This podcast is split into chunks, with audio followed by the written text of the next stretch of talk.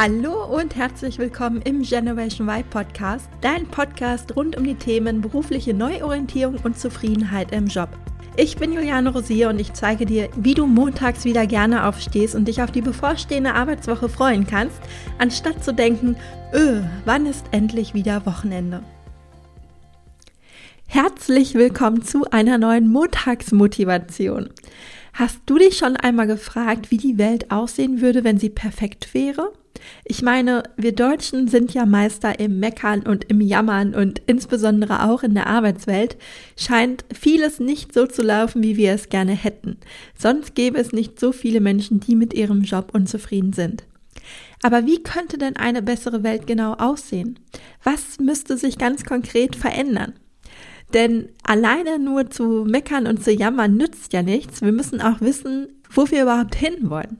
Und deswegen müssen wir uns überlegen, wie könnte eine bessere Welt genau aussehen? Was müsste sich ganz konkret verändern? Und dann die eigentliche spannende Frage, die ich dir heute mitgeben möchte, um einmal darüber nachzudenken, verhältst du dich schon so, wie du es von einer perfekten Welt erwarten würdest?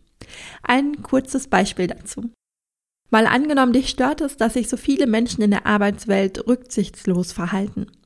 Gehörst du dann zu denjenigen, die bei dem Spiel mitmachen, weil du denkst, naja, ist halt so, gehört irgendwie dazu, oder gehörst du zu denjenigen, die es ganz bewusst anders machen und eine Vorbildfunktion einnehmen, die sich also bewusst kooperativ verhalten und die Rücksicht nehmen auf ihre Kollegen und Kolleginnen, auch dann, wenn es vielleicht mal schwierig ist. Und ich befasse mich gerade ganz viel mit der Zukunft unserer Arbeitswelt, aber auch der Welt im Allgemeinen.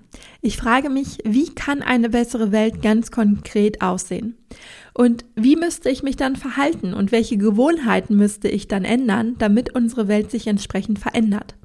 Denn ich glaube, wenn wir ehrlich zu uns selbst sind, hat natürlich jeder von uns wahrscheinlich auch Gewohnheiten, die dazu nicht passen und wo man sich einfach selber an die eigene Nase packen darf. Am Mittwoch kommt dazu ein Interview mit Karina Wohlehm heraus. Karina hat ein Buch geschrieben mit dem Titel Die Welt ist noch zu retten, das übrigens heute ganz frisch erschienen ist und ich habe mit ihr darüber gesprochen, wie wir mehr Lebensqualität erlangen können. Also, falls du es noch nicht getan hast, dann abonniere gerne diesen Podcast, damit du die Folge am Mittwoch nicht verpasst und höre dir das Interview auf jeden Fall an. In der nächsten Woche teile ich dann außerdem noch meine Gedanken zur Arbeitswelt 2030 mit dir. Also ich nehme dich mal mit in meine Gedanken, wie eine zukünftige Arbeitswelt denn aussehen könnte. Abonnieren lohnt sich also auf jeden Fall. Überleg du dir doch bis dahin einmal, welche Vision du von der Welt im Allgemeinen oder natürlich auch von der Arbeitswelt im Speziellen hast. Und falls du dir darüber noch nie Gedanken gemacht hast, was ja gut sein kann, ist diese Woche vielleicht ja ein guter Zeitpunkt für dich, dich genau damit mal zu beschäftigen.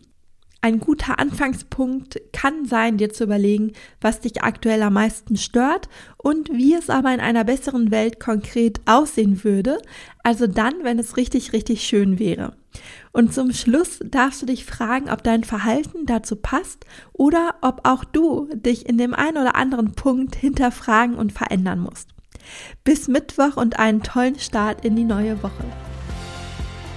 Vielen Dank fürs Zuhören. Ich hoffe, dir hat die Folge gefallen und du konntest den ein oder anderen Impuls für dich mitnehmen.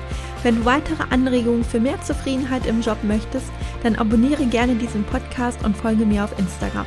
Und falls du selbst noch auf der Suche nach einem Job bist, der dich wirklich erfüllt und glücklich macht, dann lade dir auf meiner Webseite www.julianerosier.de meinen Erfolgsplan herunter, in dem ich sechs Schritte für deine berufliche Neuorientierung mit dir teile.